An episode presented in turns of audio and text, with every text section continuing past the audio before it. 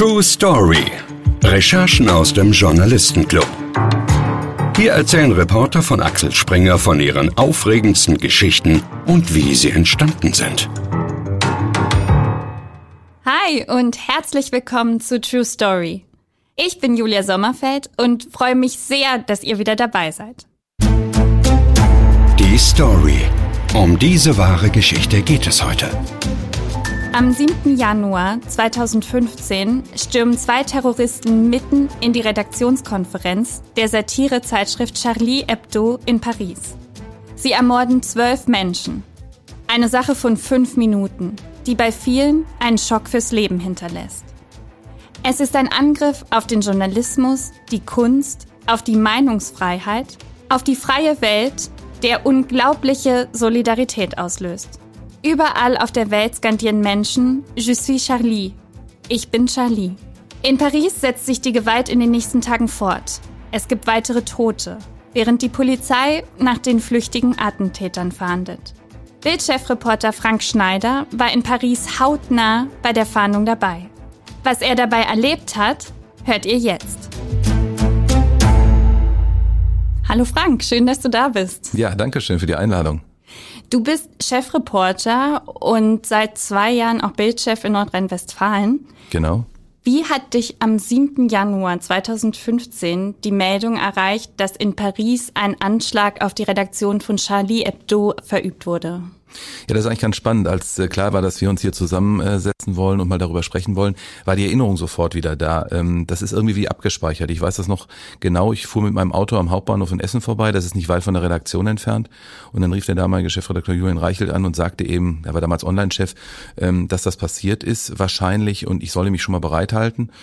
Und dann wollte ich erst eigentlich weiter in die Redaktion fahren, bin dann aber doch umgedreht direkt nach Hause und habe eine Tasche gepackt. Und das war auch genau richtig, weil kaum hatte ich die Tasche gepackt, kam der nächste Anruf, fahr bitte nach Paris und dann habe ich mich direkt auf den Weg gemacht.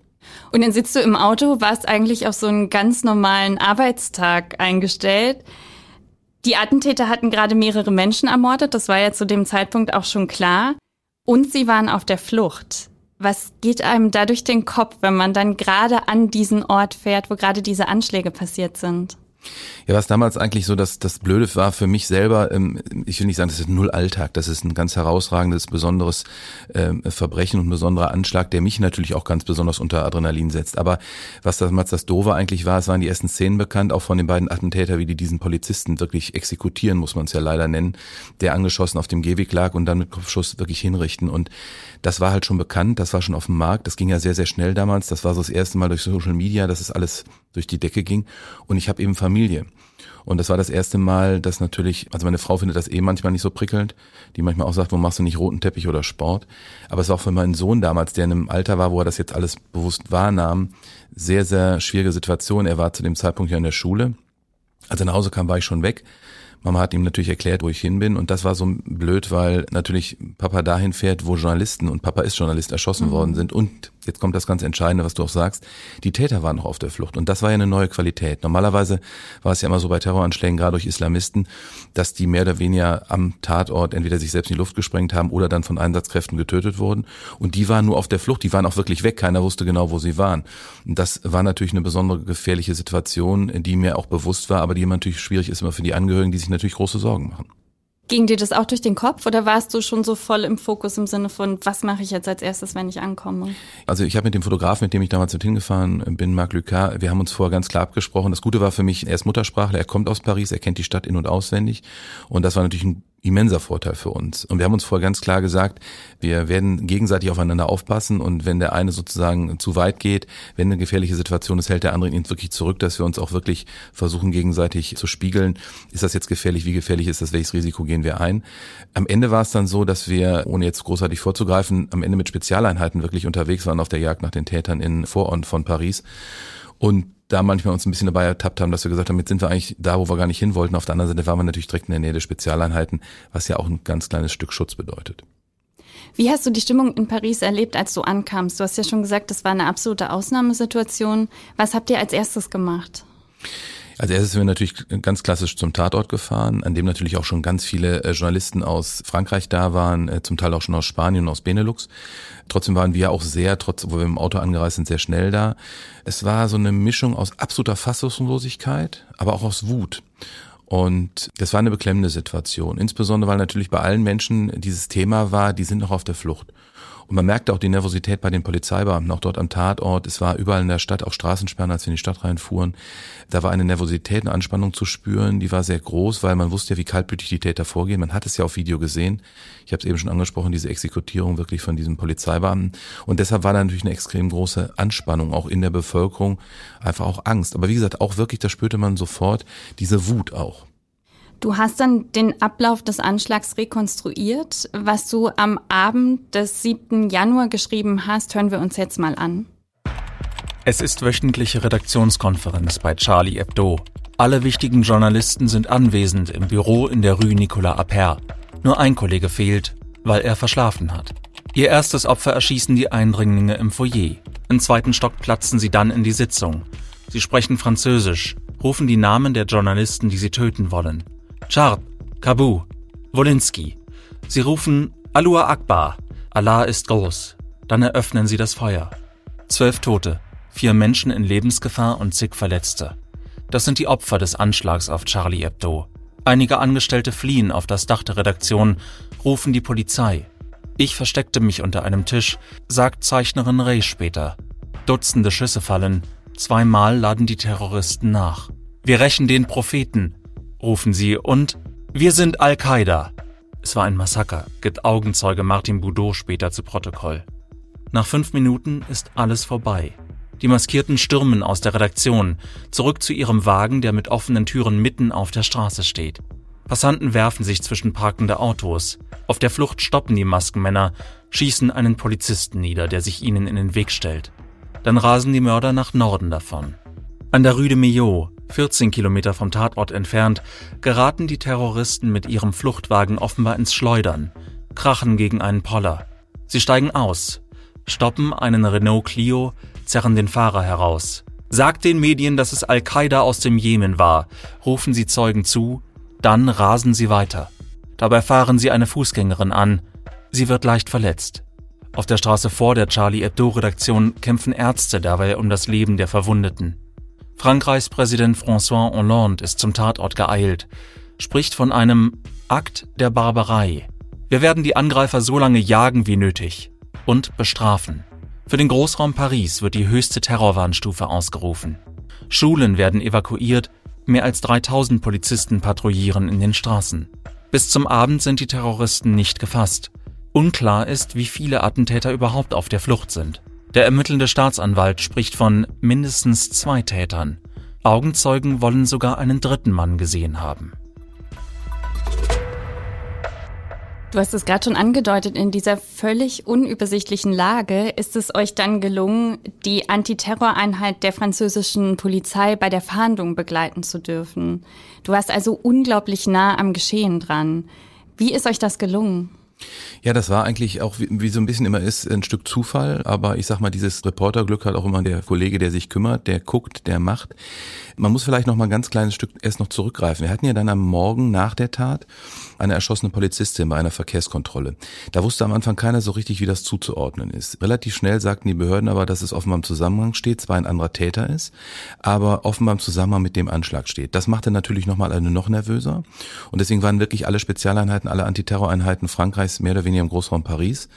Und dann gab es eben einen Vorfall an einer Tankstelle, die die beiden flüchtigen Brüder waren es ja im Nachhinein, die Charlie Hebdo-Attentäter, überfallen haben. Und dann war klar, die sind mehr oder weniger nordöstlich von Paris in einem sehr ländlichen, leicht hügeligen Gebiet. Und dort möglicherweise irgendwo haben die sich in einem Bauernhof, in einem verlassenen Gehöft oder irgendwo versteckt oder möglicherweise auch Geiseln genommen und verstecken sich irgendwo in einem Haus.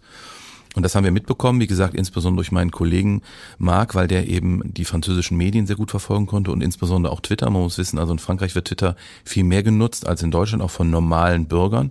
Und deswegen war das eine sehr, sehr gute Informationsquelle für uns. Und deswegen war schnell klar, die Antiterroreinheiten bewegen sich nordöstlich. Dann sind wir mehr oder weniger durch Zufall in so eine Kolonne reingerutscht, mitgefahren und als sie dann an einem Dorf stoppten, was sie durchkämmen wollten, kam natürlich sofort die Frage, wer wir denn wären, wo wir herkämen, warum wir hinterhergefahren wären, haben wir denn das erklärt und gesagt, dass in Deutschland das eben so ist, dass man in der Nähe der Spezialeinheiten ist, um nicht in Gefahr zu geraten. Das kannten die jetzt so nicht, aber weil wir zugesagt haben, wir halten uns an alle Absprachen und wenn sie uns sagen, ab jetzt dürft ihr nicht mehr mit weitergehen, dann bleiben wir auch stehen. Das kannten sie so von den französischen Kollegen nicht so, die ähm, etwas anders agieren und das hat sich dann so nach einer halben Stunde haben sie gemerkt, die halten sich an alle Absprachen, auch an alle Ansagen. Ja, und dann sind wir mehr oder weniger viele, viele Stunden mit diesen Spezialeinheiten mitgegangen und haben dann sozusagen dieses Durchkämmen der Dörfer, die Durchsuchungsmaßnahmen begleiten dürfen. Es waren immer zwei äh, Spezialeinheiten, Beamte abgestellt, die uns mehr oder weniger bewacht haben, im positiven Sinne, also auf uns aufgepasst haben und konnten dann praktisch diesen ganzen Einsatz dokumentieren. Der ging bis in die frühen Morgenstunden, also bis tief in die Nacht. Und dann kann ich mich noch genau erinnern, dann gab es eine Kaffeepause, die waren auch alle völlig plattmüde, man hat keinen gefunden. Und dann standen wir an diesem Versorgungswagen von diesen französischen Polizisten und dann gab's halt äh, Kaffee und Baguette und wie man sich das wirklich so fast kitschig vorstellt und es war so eine gemeinschaftliche Morgenpause, das war so gegen drei Uhr. Dann sagte der Einsatzleiter von diesem BRI, BRI, dieser Spezialeinheit zu uns, es ist noch nicht vorbei. Das war dann damals auch am nächsten Morgen, ganz früh morgens die Schlagzeile online, weil er sagte, die hören erst auf, wenn sie tot sind. Äh, die werden weitermachen. Und er behielt natürlich auf dramatische Weise recht, weil ja nur fünf, sechs Stunden später dann die beiden Täter in einer Druckerei Geiseln genommen haben nach einer Verfolgungsjagd auf einer Landstraße. Darüber reden wir gleich noch weiter. Erstmal wollen wir noch ein bisschen mehr über dich und deine journalistische Karriere erfahren. Das heißt, ich stelle dir jetzt ein paar Fragen, auf die du möglichst knapp antwortest. Einverstanden? Gerne. Reporterleben. Ab ins Rampenlicht. Wann und warum hast du beschlossen, dass du Journalist werden möchtest? Ich habe äh, Kommunikationswissenschaften studiert und war mir nicht sicher, möchte ich in den Journalismus oder eher in die Werbung. Und dann habe ich ein erstes Praktikum am Radio gemacht, 1992 zu Beginn meines Studiums und fand das direkt so spannend. Und habe dann 1993 äh, auch durch einen Zufall, da gab es einen Anschlag auf ein von Türken bewohntes Haus in Solingen, ganz schrecklichen Brandanschlag mit fünf Toten. Und damals wollte ich bei RTL ein Praktikum machen, hatte mich schon angemeldet und dann riefen die mich aber an vor dem Praktikum und sagten, wir brauchen hier jeden, das war an Pfingsten, viele hatten Urlaub, kannst du hier hinkommen und arbeiten? Dann habe ich gesagt, ich war ja noch nie bei euch. Ja, mach, komm erst einfach mal. Dann habe ich fünf Tage und Nächte durchgearbeitet, da an Solingen. Und so schrecklich das ja auch war, was passiert war, hat mich das total fasziniert, auch diese Arbeit, auch zu sehen, wie wichtig das auch ist, was Journalisten machen. Ja, und ab diesem Tag könnte man eigentlich so sagen, war ich so angefixt, dass ich eigentlich nie wieder was anderes machen wollte. Und welche deiner Recherchen ist dir am meisten in Erinnerung geblieben? Das ist wirklich schwierig zu sagen, weil ich so unglaublich viel gemacht habe. Ich würde es vielleicht mal ein bisschen kategorisieren. Eine der Recherchen oder, oder Erlebnisse, die mich am meisten persönlich betroffen haben, war die Love Parade-Katastrophe, weil wir vorher schon Hinweise darauf hatten, auch darüber berichtet haben, dass das mit den Sicherheitsvorkehrungen da nicht so dolle ist. Und ich war deshalb auch an dem Tag der Love Parade in Duisburg und ähm, war vorher auf mehreren Love Parades als Berichterstatter und merkte schon sehr früh, das läuft hier schief. Und das haben uns auch Polizisten noch gesagt, so ein, zwei Stunden bevor die Katastrophe passierte. Und wir waren dann dadurch mehr oder weniger direkt da, als es passiert ist. Und das zu sehen, muss ich auch wirklich sagen, konnte ich mehrere Wochen kaum drüber sprechen. Das war, das war zu viel. Also das war etwas, wo ich im Nachhinein auch sage, da hätte ich mir auch vielleicht ein bisschen Hilfe holen müssen. Und vielleicht noch sonst, was mich besonders beeindruckt hat, waren natürlich auch immer die Dienstreisen sozusagen ins Ausland zu größeren spektakulären Verbrechen, Anschlägen. Was mir zum Beispiel auch sehr in Erinnerung geblieben ist, es sind natürlich häufig immer sehr negative Erinnerungen, ist der Anschlag in Oslo gewesen von Breivik, insbesondere Utøya auf der Insel. Ich kann mich noch bis heute daran erinnern, dieser Konvoi von diesen unglaublich über 70 Leichenwagen in Norwegen sind die übrigens weiß und nicht schwarz wie bei uns. Dann fuhren diese weißen Leichenwagen in Kolonne in Schritttempo von Utøya nach Oslo zurück und brachten die Kinder nach Hause, die toten Kinder. Und die Menschen standen am, am Fahrbahnrand und haben applaudiert und Rosen geworfen. Das war schon unglaublich beeindruckend. Und diese vielen extremen Situationen, die du erlebst, die sind ja auch oft so ganz kurz hintereinander. Mhm. Wie gehst du damit um? Also du hast schon gesagt, eine Hilfe von außen hilft, aber hast du selber für dich auch so einen Mechanismus, wie du dann damit umgehst? Ja, das ist, ein, ist immer so ein Spagat. Auf der einen Seite, wenn du natürlich auch mit Menschen sprichst, das ist ja immer auch, was wir vom Bild machen. Wir wollen ja auch die Emotionen abbilden, wir wollen auch die Schicksale abbilden, wir wollen auch den Opfern eben eine Stimme und ein Gesicht geben. Und deswegen hat man häufig eben Kontakt zu mit Menschen auch, die betroffen sind. Das heißt mit Opfern selbst oder mit Hinterbliebenen von Opfern. Und da muss man natürlich große Empathie haben, auch im Umgang mit diesen Menschen. Deswegen kann man das nicht von sich abperlen lassen, weil das würden die Menschen auch merken, wenn man es nicht ehrlich meint, das Interesse daran. Deswegen ist man immer so ein Stück auch involviert und teilweise entwickeln sich darüber auch Kontakte und ja fast freundschaftliche Verhältnisse auch zu Angehörigen und so über viele, viele Jahre, mit denen man immer wieder Kontakt hat. Das kann auch bei besonders spektakulären Verbrechen so sein, weil irgendwann kommt der Prozess noch. Wenn der Täter erst noch gesucht wird, dauert es vielleicht auch und deswegen hat man immer wieder Kontakt. Und das ist irgendwie ein Stück Trost auch zu sehen, wie Menschen mit solchen Schicksalen klarkommen, aber man hat erlebt es auch immer wieder, dass Menschen nicht damit klarkommen und das ist etwas, was einem dann schon hin und wieder mal über die Bettdecke läuft.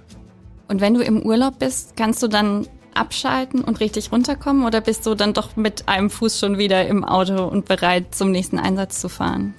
Ich versuche das ganz bewusst auch im Rücksichtnahme auf meine Familie zu machen. Ich kann mich zum Beispiel auch mal an einen Urlaub erinnern, der war wirklich grauenhaft in Anführungsstrichen, weil ich durch mein Netzwerk bei Polizei und Sicherheitsbehörden häufig halt auch unterstützen muss. Das klingt immer so, als geht es ohne einen nicht. Das ist natürlich nicht so. Aber ich habe eben Kontakte, die andere nicht haben und das läuft über Vertraulichkeit und die geben die Informationen mir. Wenn ich mich nicht melde, kriegen wir sie nicht. Und ich kann mich an einen Urlaub erinnern, der war halt wirklich total bescheuert. Das war auf Föhr wir waren zwei Wochen dort und in diesen zwei Wochen sind äh, insgesamt vier Terroranschläge passiert. Das war diese ganz schreckliche Zeit der Islamisten. Das war Nizza, das war in Würzburg auf den ICE, dann auf dieses Weinfest. Und überall kamen immer wieder diese Anrufe. Und danach habe ich aber auch für mich beschlossen, ich muss zukünftig einfach im Urlaub mein Handy auch mal ausmachen, weil das hat keinen Erholungswert für mich und insbesondere auch nicht für meine Familie. Und letzte Frage, wenn du nicht Reporter geworden wärst, was hättest du dann heute für einen Beruf? Ist wirklich schwer zu sagen, weil ich glaube, ich habe schon das gefunden, was mir Spaß macht. Alleine natürlich auch dadurch, dass ich so viel, also ich immer schon Polizeireporter gewesen bin und immer diese Arbeit auch abbilde und dadurch natürlich auch viele Polizisten kenne, viel über die Arbeit weiß, glaube ich, das wäre auch etwas, was ich spannend fände. Polizeiarbeit, in welcher Form auch immer, ob es bei Mordkommission, bei Spezialeinheiten oder sonst wo wäre, wenn ich denn die körperlichen Voraussetzungen dann geschafft hätte. Aber das ist, glaube ich, schon etwas, was ich spannend fände. Lass uns zurück nach Paris gehen. Ihr wart also mit der französischen Antiterroreinheit unterwegs. Du hast eben schon erzählt von dieser nächtlichen Kaffeepause, wo du den Einsatzkräften ja dann auch immer mal wieder so ein bisschen näher gekommen bist. Das muss ja für die auch sozusagen das erste Erlebnis dieser Art gewesen sein. Also das war ja in Frankreich auch wirklich nie vorher was Vergleichbares passiert. Und ich stelle mir vor, dass da auch eine unheimliche Anspannung geherrscht haben muss. Jawohl, ich muss sagen, das sind natürlich Spezialeinheiten, wie bei uns das SEK oder die GSG 9. Die sind natürlich schon sehr trainiert. Die haben viele Ausnahmesituationen erlebt. Und das ist eben der ganz entscheidende Punkt. Sie haben das immer wieder trainiert, trainiert, trainiert. Und das ist so ein bisschen wie, wenn ich sagen würde, FC Bayern München, wenn die auf dem Platz laufen, dann wissen die auch, was sie zu tun haben.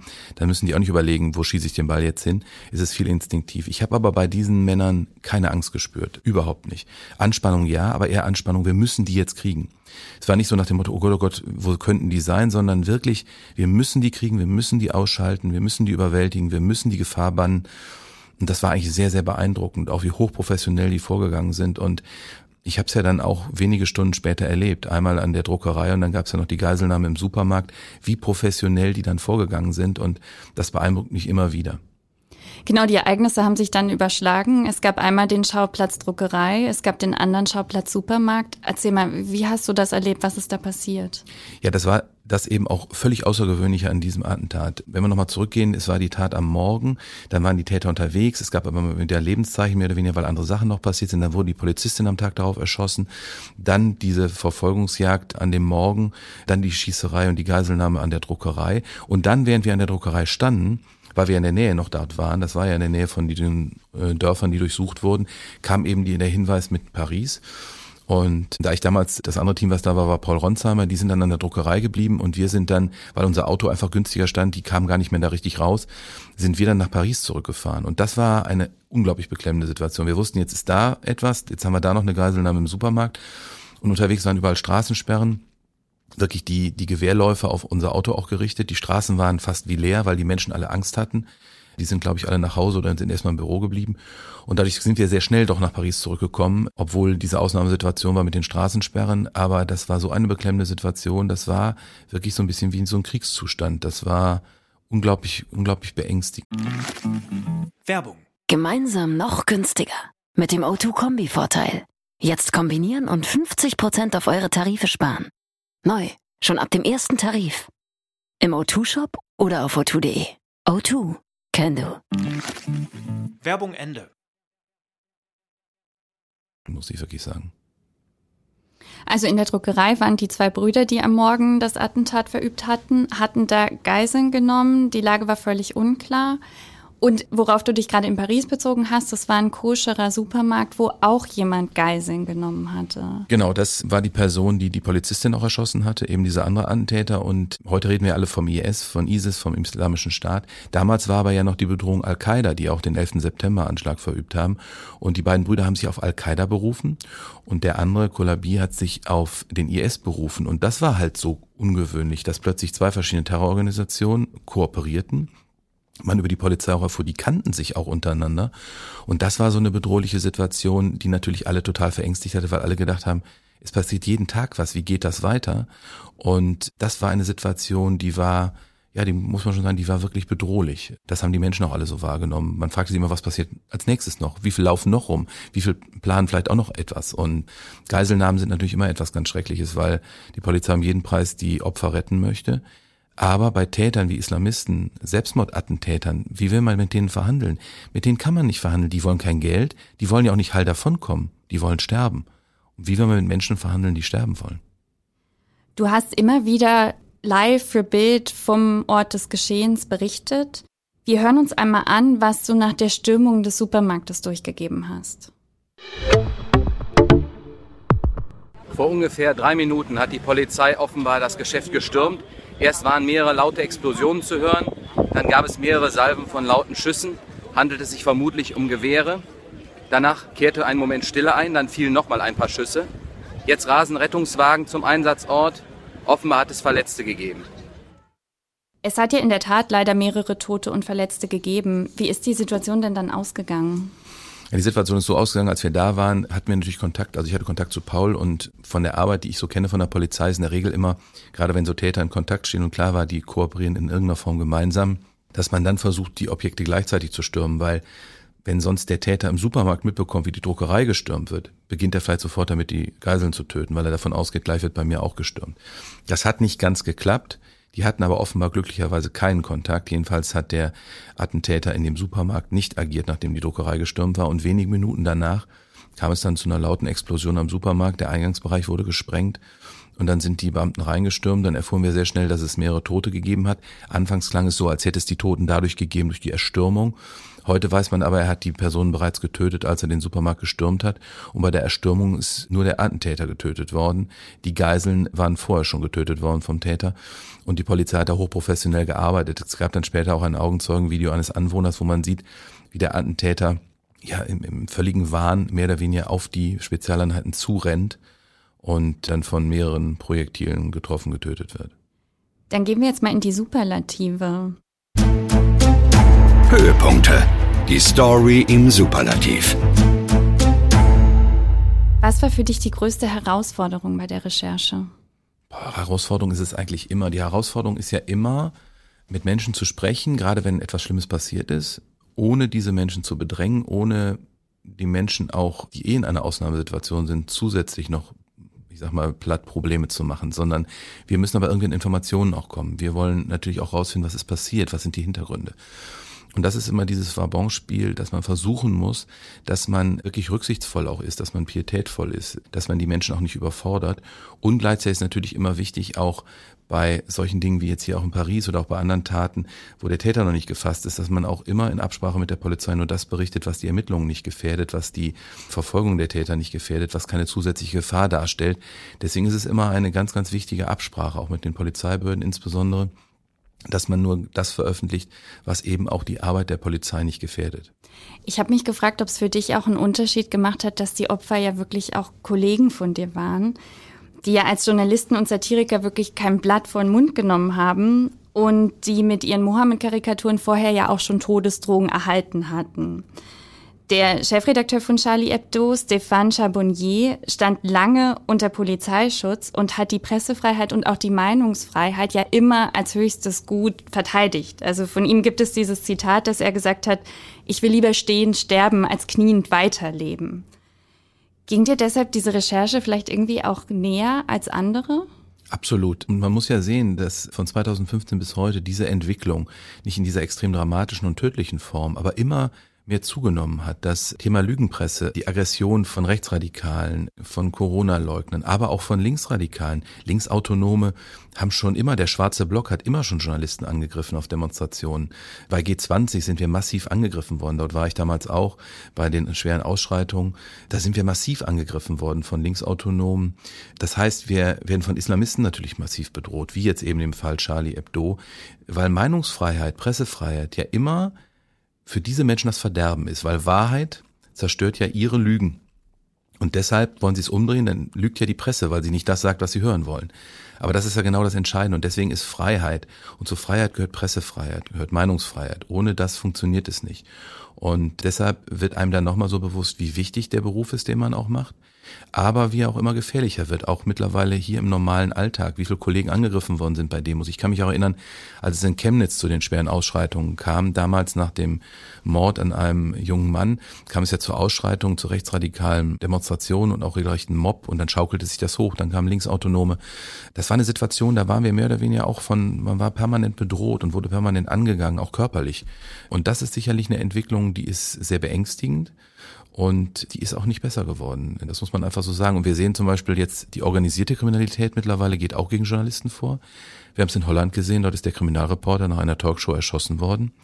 Und dahinter steckt eben eine, eine marokkanische Mafia, die übrigens auch hinter den ganzen Sprengungen der Geldautomaten in Deutschland steckt, wo man ja auch nicht der Lage Herr wird. Also wir müssen unglaublich aufpassen. Es vermischen sich auch Dinge wie organisierte Kriminalität, Islamismus. Es wird teilweise durch organisierte Kriminalität, Islamismus finanziert. Und da ist natürlich freie Presse, Meinungsfreiheit und die Wahrheit, die darüber berichtet wird, ein ganz scharfes Schwert der Demokratie. Und deswegen ist das sicherlich einer der ersten Fälle, wo einem so richtig bewusst geworden ist, wie wichtig das ist, was wir machen, aber wie es leider auch immer gefährlicher wird. Und welche Reaktionen gab es auf deine Artikel? Ja, die Reaktion war damals eher so, das ist ja immer so, dass ist jetzt bei Paul zum Beispiel, der jetzt gerade in Kiew ist, noch viel, viel extremer, dass die Menschen natürlich nur sagen, pass auf dich auf, das ist immer erstmal wichtig und, und nichts ist so wichtig, die Geschichte ist nicht so wichtig, wie dass dir da was passiert. Aber natürlich, das kann man jetzt überhaupt nicht vergleichen, Paris jetzt, was, was in der Ukraine passiert, aber natürlich muss es immer Kollegen geben, die auch ein kleines, gewisses Risiko in Kauf nehmen, um über Dinge zu berichten und da sind natürlich gerade die Menschen, die in Krisengebiete gehen, die in Kriegsgebiete gehen, noch viel, viel wichtiger. Aber die Rückmeldung ist jetzt eigentlich nicht, Mensch, du machst das toll. Klar gibt's auch immer eine, eine nette Mails oder nette Nachrichten, aber es ist immer so ein bisschen zu spüren, die Sorge der Menschen um einen. Und das ist das, was einen dann auch in solchen wirklich stressigen und herausfordernden Situationen eigentlich wirklich auch stark macht. Kuckucksei. Welche Geschichte stammt aus einer fremden Feder? Ich würde von dieser Recherche jetzt mal noch zu anderen Recherchen von dir kommen. Mhm. Wir haben hier bei True Story diese Kategorie Kuckucksei, wo wir unserem Gast manchmal einen Artikel unterschieben, der aus fremden Federn stammt. Das heißt, ich nenne dir gleich drei Recherchen und du gibst unseren Zuhörern kurz Zeit, um zu überlegen, ob vielleicht eine dabei ist, die sie dir nicht zutrauen und welche das wäre. Und dann kannst du auflösen. Dann bin ich gespannt. Erstens. Du hast eine Recherche über den V-Mann Jan Sander alias Miami Gianni veröffentlicht der als Doppelagent das Hamburger Rotlichtmilieu aufmischte und dabei in akute Lebensgefahr geriet. Zweitens, du hast Marcel Hesse, den Killer von Herne im Gefängnis besucht und ihn exklusiv interviewt. Drittens, du hast zum Mord an einem Mitglied der Rockerbande Hells Angels recherchiert. Der Mann wurde tot und zerstückelt aufgefunden und war wahrscheinlich ein Spitzel der Polizei. Und? Ist eine dabei, die nicht von dir ist? Ich muss sagen, leider sind alle von mir. Alle sind von dir. Miami Gianni ist ein V-Mann gewesen, der damals bei den Holland-Rockern von Satudara war, selber eine sechsjährige Haftstrafe absitzen musste und nach seiner Haftstrafe sich bei mir wieder gemeldet hatte, weil wir uns von der Recherche kannten. Ich durfte damals ihn und den Präsidenten im Rockerclub besuchen und eine Geschichte über sie machen. Die lagen im Krieg mit den Hells Angels, das sehr eskaliert ist mit Handgranaten und auch mit Gewehren. Und dann hat er selber lange gesessen und wollte dann so eine Lebensbeichte ablegen und das hat er dann, hat er mich angesprochen, ob er das, wir das mit ihm machen wollen. Ich habe das alles erstmal nachrecherchiert, ich konnte mir das so gar nicht vorstellen. Aber er hatte wirklich für die Polizei nicht nur in Hamburg, sondern auch in Nordrhein-Westfalen gearbeitet. Die zweite Geschichte, Marcel Hesse, die habe ich von Anfang an begleitet. Das war ganz, ganz schreckliche Tat, werden sich auch viele noch dran erinnern. Er ist einen kleinen Nachbarsjungen umgebracht und dann seinen Kumpel, bei dem er Unterschlupf gefunden hatte. Da habe ich übrigens, was ich früher noch erzählt habe, bis heute Kontakt zur Mutter des ermordeten Jaden. Wir haben erst äh, kürzlich nochmal einen großen Film für unseren TV-Sender darüber gemacht mein größter Fall. Und die dritte Geschichte, der zerstückelte Rocker, ist auch eine Recherche, wo ich hier jetzt nicht alles erzählen kann, weil ich da seit zwei Jahren so involviert bin in die Ermittlungen der Mordkommission. Da kann ich aber sagen, dass möglicherweise noch diese, eigentlich vielleicht heute noch oder Anfang nächster Woche, wohl die Anklage kommen wird. Da ist leider der Haupttäter mittlerweile abgetaucht im Iran. Und da haben wir auch erst kürzlich noch groß darüber berichtet, haben wir auch exklusiv bei der Razzia als ein Polizeipanzer das äh, Rockerclubheim in Mönchengladbach gestürmt hat. Der mittlerweile ist bei der Recherche klar, der war wahrscheinlich nie V-Mann. Das war nur vorgeschoben, um ihn zu töten, weil die Rocker ein besonderes Patch haben wollte. Das Patch ist so ein Abzeichen und das nennt sich The Filthy Few, das dreckige Dutzend sozusagen. Und das wollten die unbedingt haben und das bekommt man nur, wenn man einen Gegner oder Verräter ausschaltet. Und deshalb musste eine Legende aufgebaut werden, der ist ein Verräter, um ihn dann töten zu können, um dann das Patch zu bekommen. Und wenn man das hört, ist es unfassbar, wie wenig ein Menschenleben in solcher Rockergruppierung wert ist. Denn er war ja sozusagen eigentlich ihr eigener Rockerbruder. Hells Angels haben einen Hells Angels umgebracht mit dem Argument, der war V-Mann und Spitzel und das war er nie. Insofern muss ich euch enttäuschen, sind leider alle drei von mir. Unser Kuckuck war nicht erfolgreich dieses Mal. Dein Aufenthalt in Paris im Januar 2015 war ja leider nicht dein letzter Einsatz nach einem Terroranschlag in Frankreich. Es hat nur zehn Monate gedauert, bis du wieder vor Ort warst. Wieder war es ein islamistischer Angriff auf die Freiheit. Wieder eine total diffuse Lage. 90 Menschen werden während eines Konzerts im Musikclub Bataclan getötet. 40 weitere in Pariser Cafés erschossen. Was ging dir durch den Kopf, als du von diesen Anschlägen gehört hast? Ja, ich habe sofort gedacht, nicht wieder, nicht schon wieder Paris und nicht schon wieder Frankreich. Man muss ja sagen, in Frankreich ist ja nachher noch so viel passiert. Wir erinnern uns alle auch noch an Nizza und solche schrecklichen Anschläge. Aber das war, mein erster Gedanke war sofort wieder nicht Paris ich saß wie viele abends vom Fernseher und habe das Länderspiel geguckt. Und da ich natürlich auch am Rande von Fußballspielen auch Randale kenne und die sogenannten Polenböller, die da schon mal geworfen werden von Hooligans und Ultras, habe ich aber an dem Rumsen gehört im Fernseher schon, das war definitiv keine normale Pyrotechnik, das war was anderes. Und habe schon zu meiner Frau, als dann der zweite Knall kurz darauf kam, noch gesagt, oh bitte nicht, ähm, ich habe Angst, gleich geht mein Handy. Und so war es dann auch wirklich. 20 Minuten später ging mein Handy und das war natürlich auch noch spät abends und dann bin ich aber sofort, ohne zu schlafen, ins Auto gestiegen und losgefahren. Die Nacht durchgefahren, wieder mit dem Kollegen, äh, mit dem ich auch das erste Mal in Paris war, was für mich immer unglaublich wichtig war. Erstmal, weil wir uns sehr, sehr gut verstehen, weil er ein super Fotograf ist und zum anderen auch, wie gesagt, als Muttersprachler und einer, der Paris kennt, einfach super. Der hat sich auch mal schnell darum gekümmert, dass wir ein Hotel haben und dass wir wissen, wie wir agieren können. Das sind ja so Kleinigkeiten, die müssen ja auch geregelt werden. Ja, und dann sind wir die Nacht durchgefahren und da war Paris schon anders. Also da herrschte blankes Entsetzen und Panik und Angst. Das war anders als bei Charlie Hebdo, wo noch so ein Je suis Charlie, das kennen wir alle noch, auch diese wahnsinns große Demo nach dem ersten Anschlag mit dem Regierungschef. Aber da herrschte jetzt nur noch blankes Entsetzen, weil es ja einfach jeden treffen konnte. Da war es ja nicht gezielt auf Mohammed-Karikaturisten, sondern es war auf irgendwen, der vor einem Café sitzt, der zum Fußballspiel geht es hätte eben wirklich jeden treffen können. Und diese vielen verschiedenen Orte, diese vielen Attentäter, dann auf diese Musikhalle, dieses wirkliche Massaker. Und wir haben auch mit einem Polizisten damals gesprochen, das werde ich auch nie vergessen, den wir durch Zufall wieder trafen von der Spezialeinheit dann am Bataclan am nächsten Tag, der sagt, ähm, wir können uns drin teilweise überhaupt nicht bewegen, weil der Boden übersät ist mit Leichen und ist alles so voll Blut, man rutscht da wirklich aus. Und das war so ein Satz, das, das ist einfach so schockierend gewesen, so schrecklich. Es gab auch Bilder aus dem Innern, die man natürlich nicht drucken und nicht zeigen konnte, ähm, die man mal gesehen hat. Und ja, man kann das wirklich nicht beschreiben. Was geht in solchen Menschen vor? Und da hat sich mir auch nochmal gezeigt, da war zwar die Tat ja eigentlich zu Ende, die Täter waren ja alle tot, aber es gab ja doch immer noch einen, der auf der Flucht war, einen Unterstützer, der später auch noch bei den Brüsseler Attentaten eine Rolle spielte, wo man immer sieht, auch diese Vernetzung dieser Täter. Und was mich da total schockiert hat, war ja, dass zwei, drei Tage später nochmal so ein Terrornest ausgehoben wurde von Hintermännern, die ja offenbar noch einen Anschlag geplant haben, wenige Tage später, die ja nochmal losziehen wollten, wo einem auch nochmal bewusst wurde, da hätte man auch getroffen werden können. Und wir hatten so ein grauenhaftes Erlebnis einen Tag nach den Anschlägen, waren wir an einem der Anschlagsorte vor einem Restaurant, wo auch, glaube ich, 15 Menschen getötet worden waren. Und überall waren ja diese großen Trauerorte mit Blumen, Kerzen. Und auf einmal schrie ein Mensch irgendwas laut, hat auf sein Handy geguckt und ich will direkt den Hintergrund erklären. Es hatten einfach bescheuerte Jugendliche an einem der Trauerorte Pyrotechnik gezündet, Knaller. Und dann hieß es, es geht wieder los, neuer Anschlag. Und in dem Moment, wo der eine was laut brüllte, was auf seinem Handy gesehen hatte, brach sofort Panik aus. Ich habe das jetzt, wie gesagt, weil ich Französisch nicht spreche, erstmal gar nicht richtig verstanden. Mein Fotograf war auch ausgehend dem Moment gerade am Auto, holte noch einen Akku. Und dann merkte ich, wie so Panik entstand in der Menge und in dem Moment kam ein Auto relativ schnell in die Straße gefahren, oberhalb, und dann schrie einer, im Nachhinein weiß ich's, da sind sie, und da brach eine Massenpanik aus. Und dann sind die Menschen losgerannt und das kann, wenn man das noch nie selber erlebt hat, und wenn ich das jetzt hier gerade erzähle, kriege ich sofort eine Gänsehaut von, von oben. Und diese Massenpanik, und wenn, wie ich noch nicht mal richtig versteht, was ist denn jetzt los, man rennt mit, und dann sind wir in nahe Cafés, die Menschen sind rein, haben sich unter Tische geschmissen, in den Keller geflüchtet, auf Toiletten. Und es herrschte blanke Panik, Polizisten rannten mit gezogenen Waffen rum und keiner wusste, was los war. Es war ein totaler Fehlalarm. Es war zeigt diese Panik, Angst in der Bevölkerung. Und das war eine unglaublich beklemmende Situation. Ich habe dann auch Menschen gesehen, die so geschockt waren, die standen hinterher draußen, weinten, zitterten, mussten teilweise auch von Rettungskräften versorgt werden, weil die in so einer Panik und Todesangst in dem Moment waren, weil sie dachten, es geht weiter. Und im Nachhinein war das sogar die Gefahr, denn die Täter waren noch nicht alle tot, es gab noch welche. Allein deine Erzählungen haben bei mir jetzt eine ordentliche Gänsehaut hinterlassen. Vielen, vielen Dank, dass du uns diese bewegende Recherche mitgebracht hast.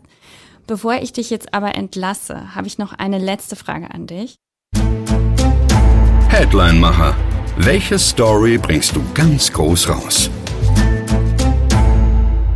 Stell dir vor, wir räumen dir die komplette Startseite von Bild.de frei und du kannst machen, was du willst. Was machst du? Das hängt natürlich absolut von dem Tag ab. Jetzt wäre es natürlich einfach der Ukraine-Konflikt, an dem man hier nicht vorbeikommt. Es gibt ja so zwingende Themen, zwingende Tage. Was ich immer um es mal ein bisschen globaler zu sagen, was ich immer wichtig finde, dass wir die Menschen zeigen, dass wir die Schicksale der Menschen zeigen, dass wir konkret zeigen, welche Menschen betroffen sind, welche Opfer sind, dass wir Opfern ein Gesicht geben, dass wir an die Menschen denken, die es nicht so gut haben. Und das ist zum Beispiel jetzt Thema heute, diese unfassbaren Benzinpreise, wo wir alle denken, das kann doch nicht euer Ernst sein. Jetzt ist hier in Berlin, ist es glaube ich so, es fahren ganz viele, machen Carsharing oder sie fahren mit einem Scooter oder mit, der, mit öffentlichen Verkehrsmitteln. Aber gerade im ländlichen Raum, Menschen, die pendeln zur Arbeit, die wissen wirklich schlecht nach wenigen Tagen jetzt schon nicht mehr, wie sie es bezahlen sollen. Diesel kostet heute Morgen 2,36 Euro. Die Spediteure wissen nicht mehr, wie sie es bezahlen sollen. Ich glaube, heute würde ich Seite 1 die klare Forderung aufstellen, dass die Politik sofort handeln muss, denn in anderen Ländern geht's ja auch. Und wenn man sich überlegt, dass bei einem Liter Diesel über die Hälfte der 2,36 Euro Steuern sind, dann würde ich jetzt einfach die Forderung wirklich aufstellen, dass mindestens die Hälfte der Steuern runter muss. Der Staat würde noch genauso viel verdienen wie vor wenigen Wochen, als der Benzinpreis bei 1,40 lag. Und es kann nicht sein, dass an dieser Krise der Staat verdient und die Menschen nicht wissen, wie sie es bezahlt kriegen sollen. Denn ich meine, wir haben bei Corona Rettungsschirme, wir haben in Flüchtlingskrisen Rettungsschirme, wir haben für die Bundeswehr jetzt 100 Milliarden, die da sind. Das sind ja unsere Steuergelder. Und dann muss auch für den Bürger, der nicht mehr weiß, wie er sein Benzin bezahlen soll und seine Stromrechnung, das ist das nächste, was gerade passiert mit der Erdgaskrise, die da auf uns zurollt, dann ist der Staat, finde ich, in der Pflicht, den Bürger zu unterstützen, denn der Bürger kann ja nichts für dieses, was da in der Ukraine passiert. Vielen Dank. Ich habe mich sehr gefreut, dass du da warst. Ich hoffe sehr, dass deine nächsten Paris-Reisen und auch andere Reisen schönere Anlässe haben. Ich hoffe auch, dass ich nochmal nach Paris komme privat, denn das ist so ein bisschen skurril an der Geschichte.